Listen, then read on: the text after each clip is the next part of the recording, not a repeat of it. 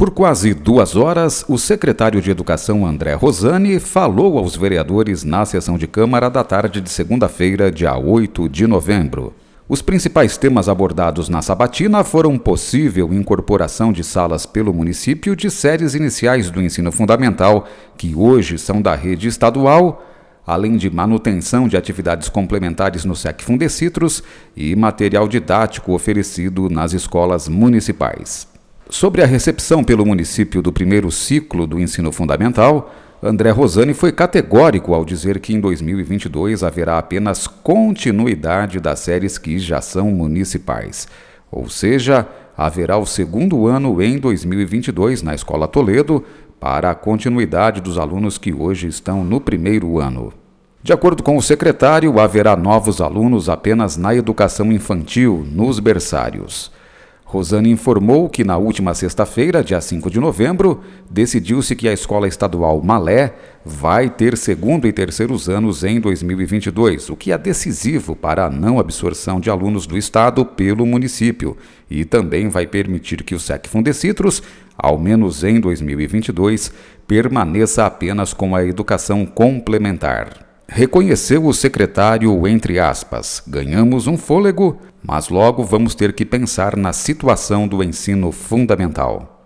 E a respeito da possível recepção pelo Estado do ciclo 2 da Escola Toledo, o titular da Educação mencionou que a Prefeitura não aceitou a proposta e as séries permanecerão, portanto, na escola municipal.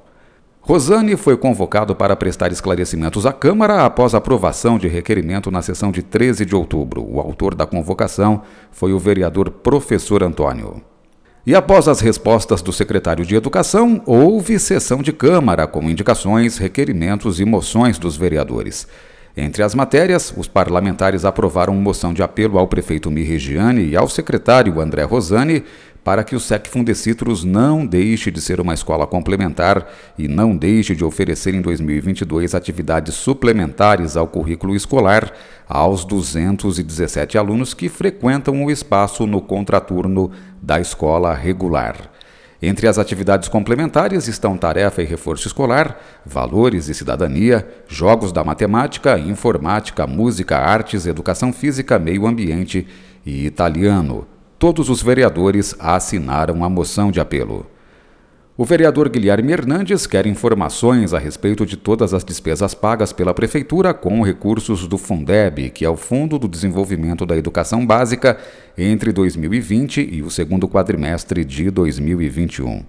Juliane Greco e João Pirola requerem do prefeito envio à Câmara do cronograma completo de serviços de zeladoria urbana para o mês de novembro. Veja em itaporis.sp.leg.br a pauta completa e o inteiro teor das matérias da sessão de Câmara e também o vídeo da sessão. A próxima sessão ordinária vai ser na terça-feira que vem, dia 16 de novembro, às seis e meia da noite. Flávio Moraes, Jornalismo, Câmara Municipal de Itápolis.